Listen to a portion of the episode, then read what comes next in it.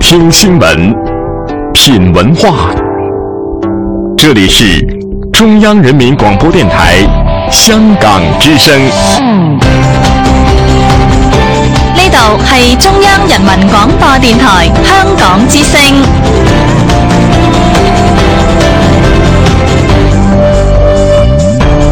请锁定数码广播三十二台，全天候为您服务。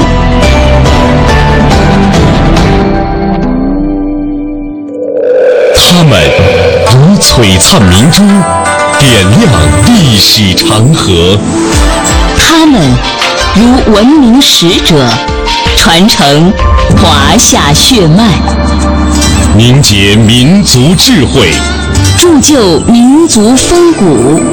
请收听香港之声《中华人物》。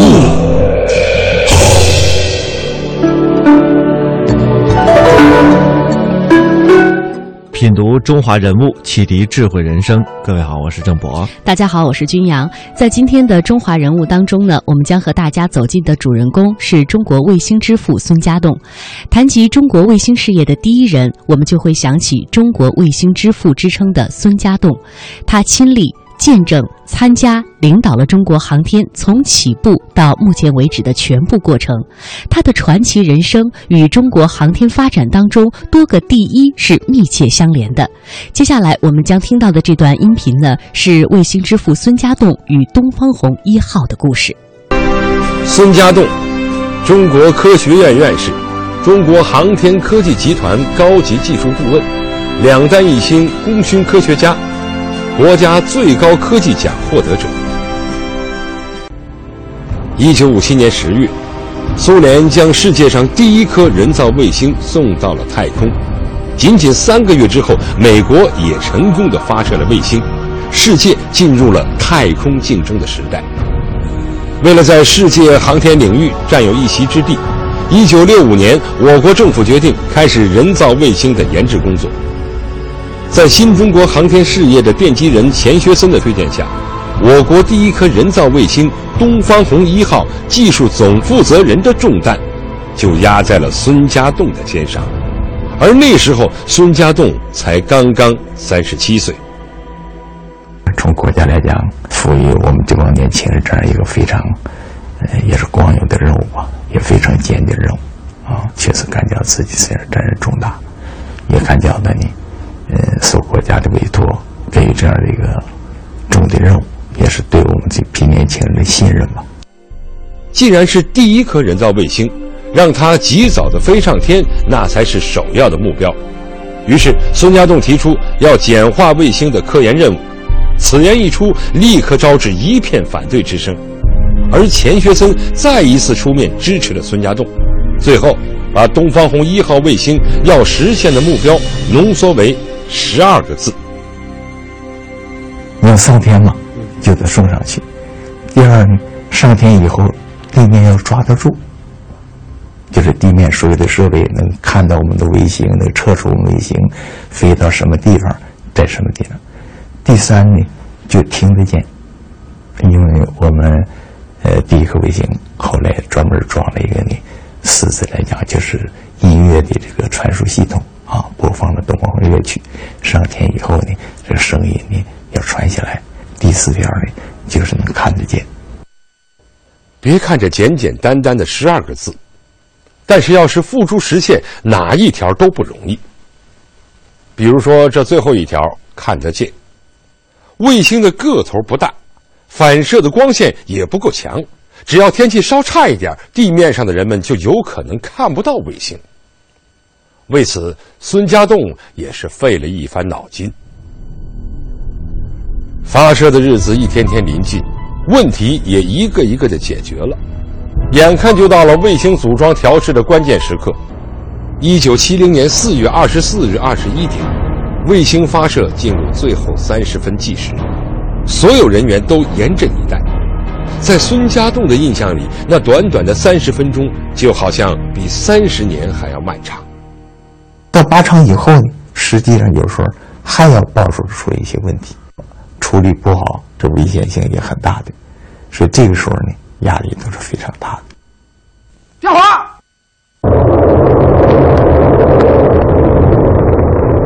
二十一点三十分，火箭点火升空，中国成功的发射了第一颗人造卫星“东方红一号”，成为继苏美法日之后世界上第五个独立研制并发射人造地球卫星的国家。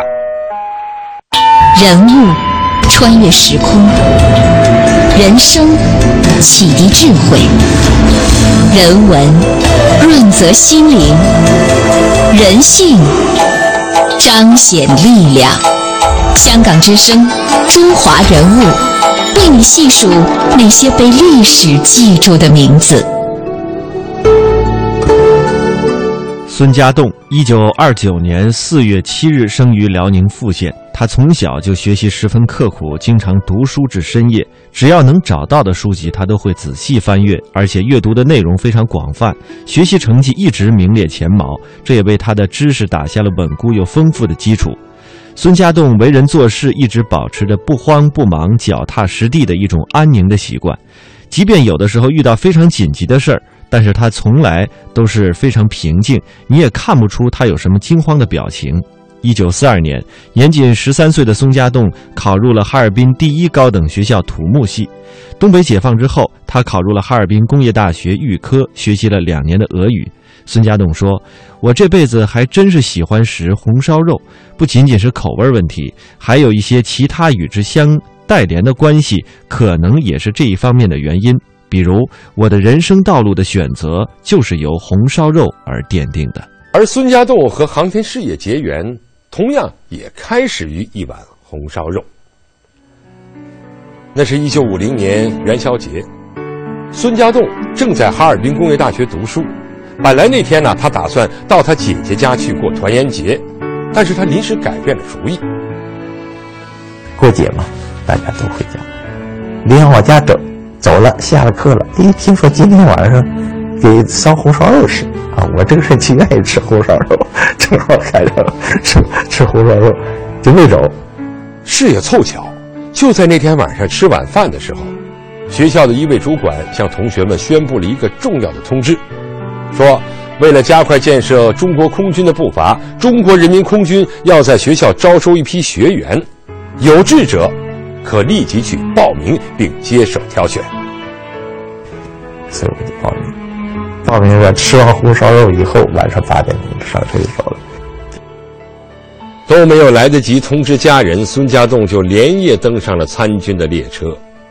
由于孙家栋俄语比较好，所以在解放军航校，他的一个重要任务就是给苏联教官当授课翻译。一九五一年九月，作为全军选拔出的三十名战士之一，孙家栋被选派到苏联茹科夫斯基。空军工程学院学习，成为新中国成立后的第一批公派留学人员。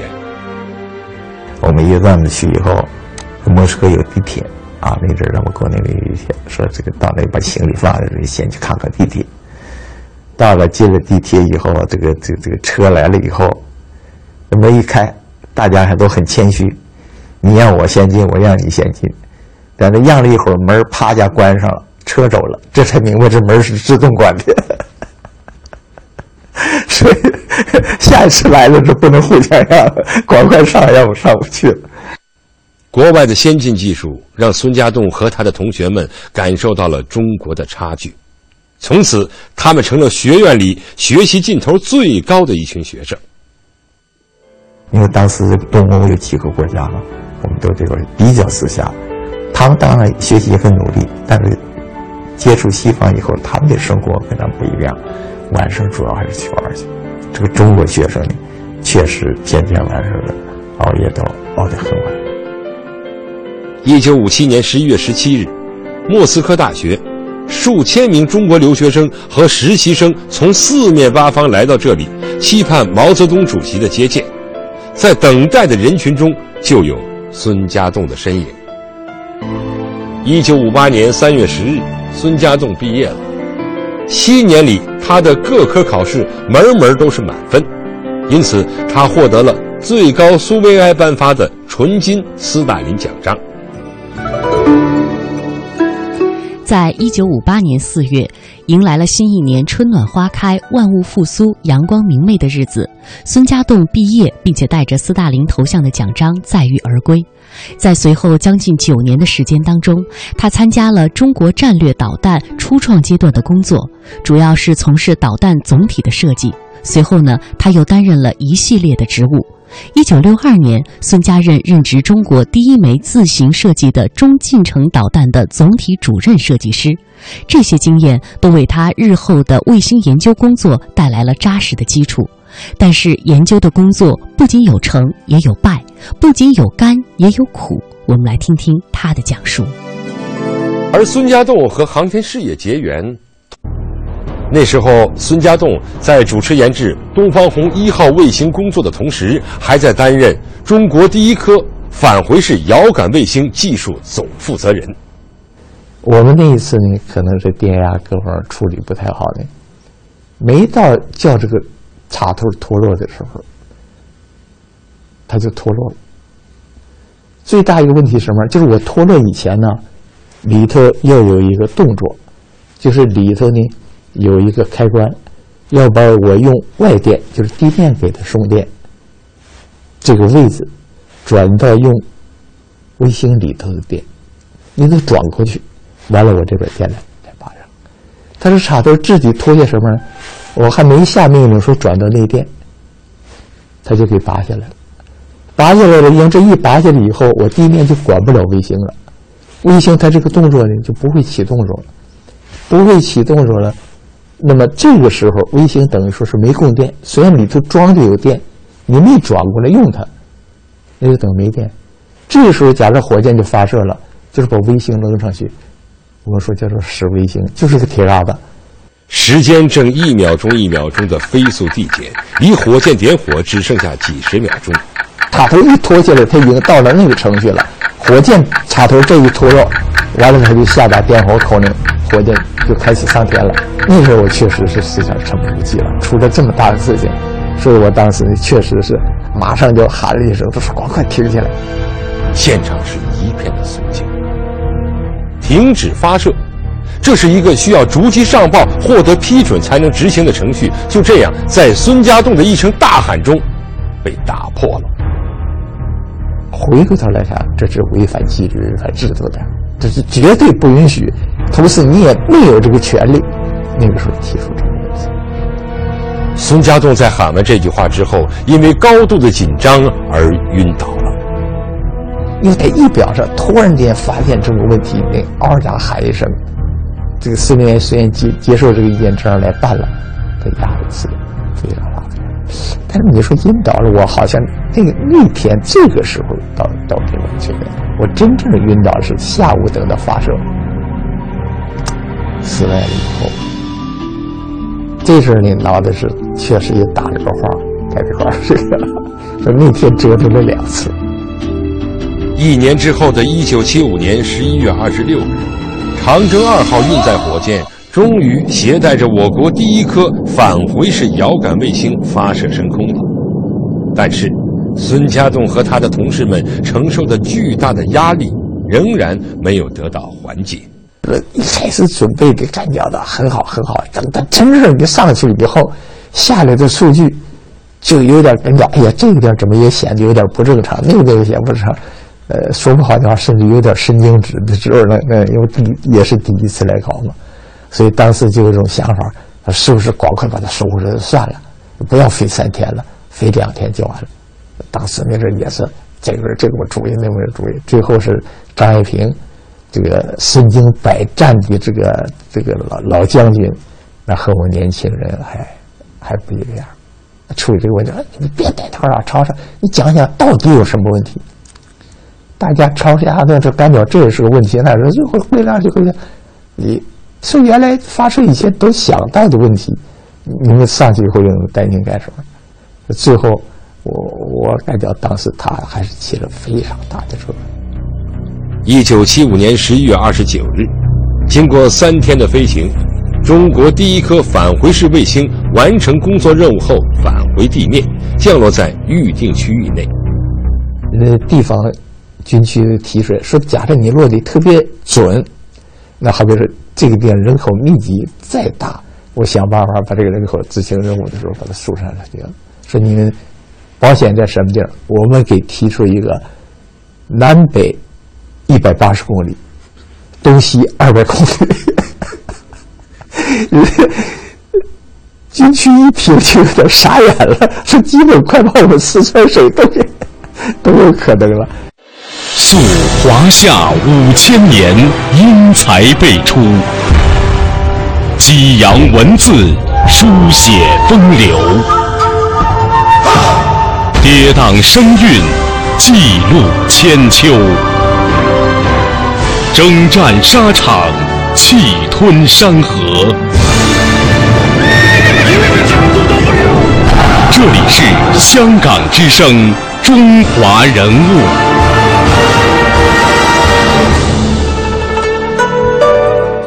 八十年代，一头埋一一直埋头搞科研的孙家栋呢，接受了一项全新的任务，就是为世界宣传推销中国的运载火箭，来承揽外星的发射业务。中国火箭第一次进入国际市场，大家都不认识、不了解，所以每次联系业务，孙家栋都得反复向买家介绍，也向保险公司解说。尽管如此，其难度依然很大，推销的过程异常的艰苦。但是凭借着孙家栋丰富的专业知识和出色的谈判技巧，这个技术出身的生意人还是为中国航天揽到了第一笔生意。一九九零年，中国的火箭成功发射了美国研制的亚洲一号卫星。此后，除了研制卫星，周旋于谈判桌上也成了孙家栋的重要的工作。鉴于科学家在航天领域的突出贡献，一九九九年，人民大会堂隆重召开表彰大会，二十三位科技专家被授予了两弹一星功勋奖章，孙家栋名列其中。孙家栋的人生始终伴随着中国航天事业发展的轨迹。嫦娥一号是我国的首颗绕月人造卫星。近些年来，中国的航天事业虽然取得了举世瞩目的成就，但是嫦娥工程是中国涉足深空探测的开始。这一次，卫星将脱离地球轨道，进入月球的轨道。新的课题再一次摆在了孙家栋的面前，因为最大的困难就是轨道的管理。中国探月比发达国家晚了近四十年，在此之前，美国、前苏联等已经开始了探月旅程。他们的第一次尝试是以失败告终的。孙家栋分析认为，虽然虽然呢，中国的航天领域人才素质比较高，但是奔月工程中国从未接触，它的复杂性和难度是可想而知的。所以，作为总设计师，孙家栋感到了肩上的担子不轻。之后，他带领的团队开始为研究嫦娥一号卫星而努力进军。多少个昼夜，攻克了许多个难关。孙家栋和他带领的团队付出了全部的心血，嫦娥一号卫星终于研制成功了。二零零七年十月二十四日十八时零五分，在西昌卫星发射中心，中国的金牌火箭长征三号甲将嫦娥一号绕月探测卫星送入太空，承载着亿万人的期盼。嫦娥一号成功飞向三十八万公里外的月球。那一刻，航天飞行指挥控制中心内，人们欢呼跳跃，拥抱握手。在那一瞬间，孙家栋的心快要跳出来了。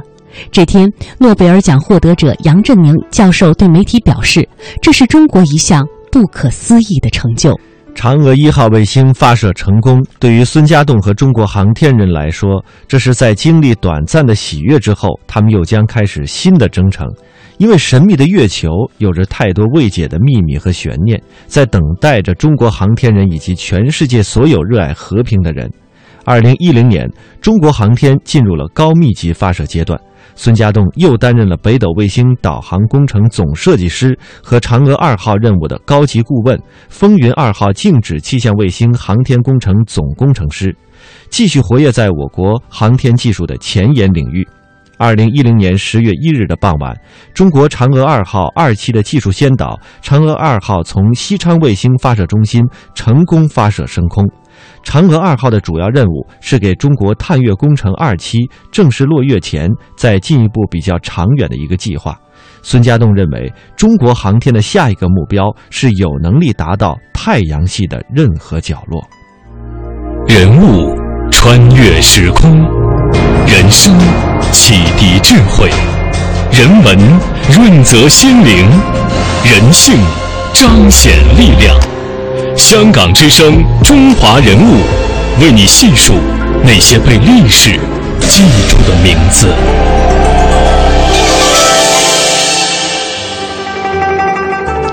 接下来为大家介绍一下孙家栋与钱与钱学森之间的故事。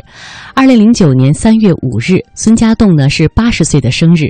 这个时候啊，九十八岁的钱学森专门致信表示祝贺：“您是我当年十分欣赏的一位年轻人，听说您都八十大寿了，我要表示衷心的祝贺。您是在中国航天事业发展历程当中成长起来的优秀科学家，也是中国航天事业的见证人。我为您取得的成就。”感到骄傲。孙家栋常说：“我搞导弹得益于当时许多开创我国导弹事业的师长，他们对导弹事业的执着追求、精益求精的工作作风、为人师表的刻苦攻关的精神，不仅给了我们很大的帮助，而且树立了很好的榜样。钱学森更是我尊敬的领导和良师益友。”他说：“刚回国的时候，我就跟着钱学森搞火箭、搞导弹，真是又高兴又担心。高兴的是能在新中国刚刚创立两年的国防尖端科技部门工作，担心的是自己不知道导弹怎么设计和制造。”但是他凭借着自己精益求精的科学精神，克服了很多的困难。他时刻严格要求和激励自己，在重大的工程当中发挥了模范的作用，为我国航天卫星事业做出了重大的贡献。他说：“航天事业对人民而言太重要了，它已经成为了我生命的一个部分。我自己愿意有多少力尽多少力，绝不保留。”在今天节目最后呢，我们将听到的这段音频是孙家栋与夫人之间的爱情故事。孙家栋和夫人魏素萍可算得上是一对金婚夫妇了。当年他从苏联留学回来，照片上这位美丽的东北姑娘就深深地打动了他的心。